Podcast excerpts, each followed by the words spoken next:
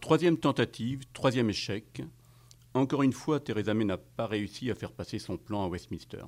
Mais elle a perdu avec un écart sensiblement plus faible qu'à l'occasion des deux premières tentatives, de seulement 58 voix contre 230 et 149 les premières et deuxième fois. C'est la raison pour laquelle elle a apparemment l'intention de proposer son plan une quatrième fois. Le vote pourrait avoir lieu dès demain, selon certaines rumeurs. Mais ça suppose que le speaker de la Chambre soit d'accord, ce qui n'est pas acquis. En effet, John Bercow a bien rappelé qu'il n'accepterait pas qu'un texte déjà présenté soit de nouveau soumis aux députés sans qu'il ait fait l'objet de modifications substantielles. Mathématiquement, il est vraiment très difficile de dire si Theresa May peut encore gagner. On ne voit pas très bien ce qu'elle pourrait ajouter comme argument pour convaincre notamment le DUP et certains membres de l'ERG de voter en faveur de son plan. Elle a déjà à peu près tout fait. D'un côté, elle a proposé sa démission en cas de succès, elle a brandi la menace d'un soft Brexit ou de pas de Brexit du tout. De l'autre, elle a brandi la menace d'un hard Brexit, d'une rupture désordonnée.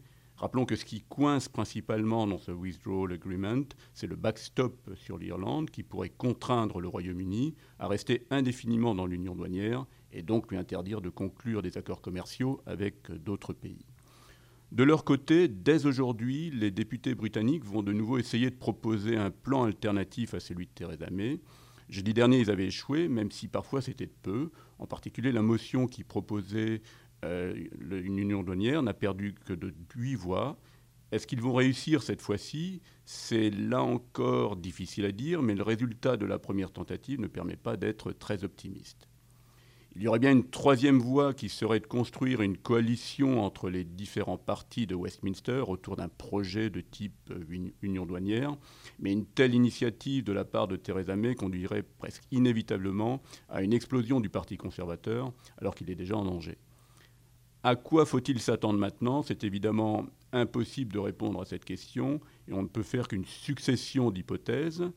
Euh, d'abord, si finalement le plan de Theresa May passe, le Royaume-Uni sortira de l'UE le 22 mai, soit un jour avant les élections européennes, et entrera dans une période de transition qui durera jusqu'en décembre 2020, mais qui pourrait être prolongée.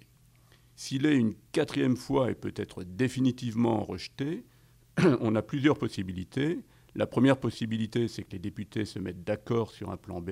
Ils peuvent imposer à Theresa May, via une motion, euh, de le négocier avec euh, Bruxelles. La deuxième possibilité, c'est que les députés ne se mettent pas d'accord sur un plan B.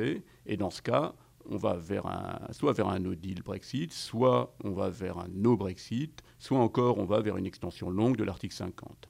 Et là, à nouveau, on a plein de possibilités. On peut avoir des élections générales, un second référendum, euh, peut-être même de nouveaux votes sur le plan de Theresa May ou une révocation euh, de l'article 50. Et s'il y a une extension longue, le Royaume-Uni pourrait bien être obligé de participer aux élections européennes, ce qui ne sera pas de nature à plaire aux Brexiteurs et qui peut même s'avérer assez cocasse si l'extension ne dépasse pas la fin de l'année, puisque euh, les députés européens britanniques ne siégeraient que pour quelques mois, mais pourraient participer à des votes importants.